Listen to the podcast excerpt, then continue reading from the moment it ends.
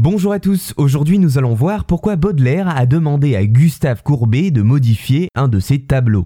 Le célèbre auteur des Fleurs du Mal restera dans l'histoire comme un homme partagé entre la lumière et l'obscurité. Son œuvre réaliste elle-même reflète cette dualité, ce combat permanent qu'il a mené entre la lueur et les ténèbres. À ses côtés, dans la vie qui a construit sa légende de poète maudit, Charles Baudelaire pouvait compter sur celle qu'il appelait sa Vénus noire.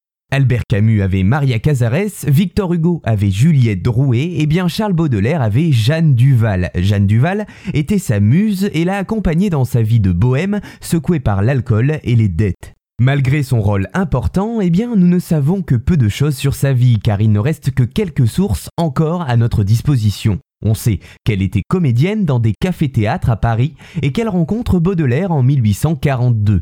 Ainsi, leur relation, bien que tumultueuse et marquée par de nombreuses séparations, fut pour l'un comme pour l'autre un motif d'inspiration artistique. Et c'est ici qu'intervient Gustave Courbet. Baudelaire et Courbet se fréquentaient alors assez régulièrement au café Momus à Paris, lieu de rencontre d'artistes et d'idées.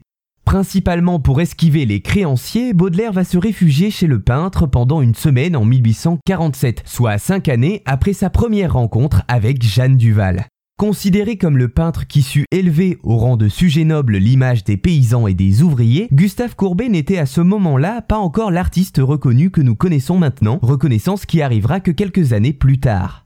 Pendant cette semaine d'accueil de son ami, Courbet dessine son portrait. Ce modèle de Baudelaire, le peintre le réutilisera pour un de ses personnages d'un tableau monumental nommé L'atelier du peintre qu'il présente à l'occasion de la première exposition universelle.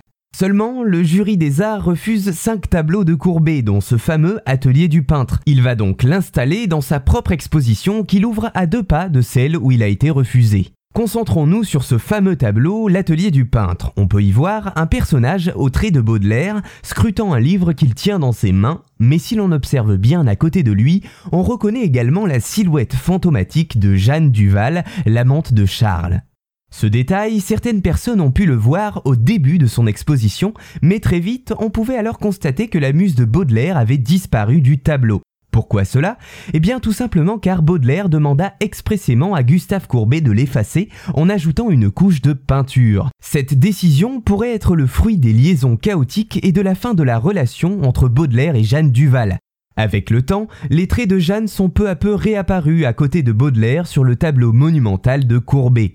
Cette œuvre constitue ainsi un témoignage unique de la présence de Jeanne Duval dans la vie de Baudelaire, elle qui lui inspira tant dans sa vie artistique comme par exemple les poèmes Parfums exotiques, Les bijoux ou encore La chevelure.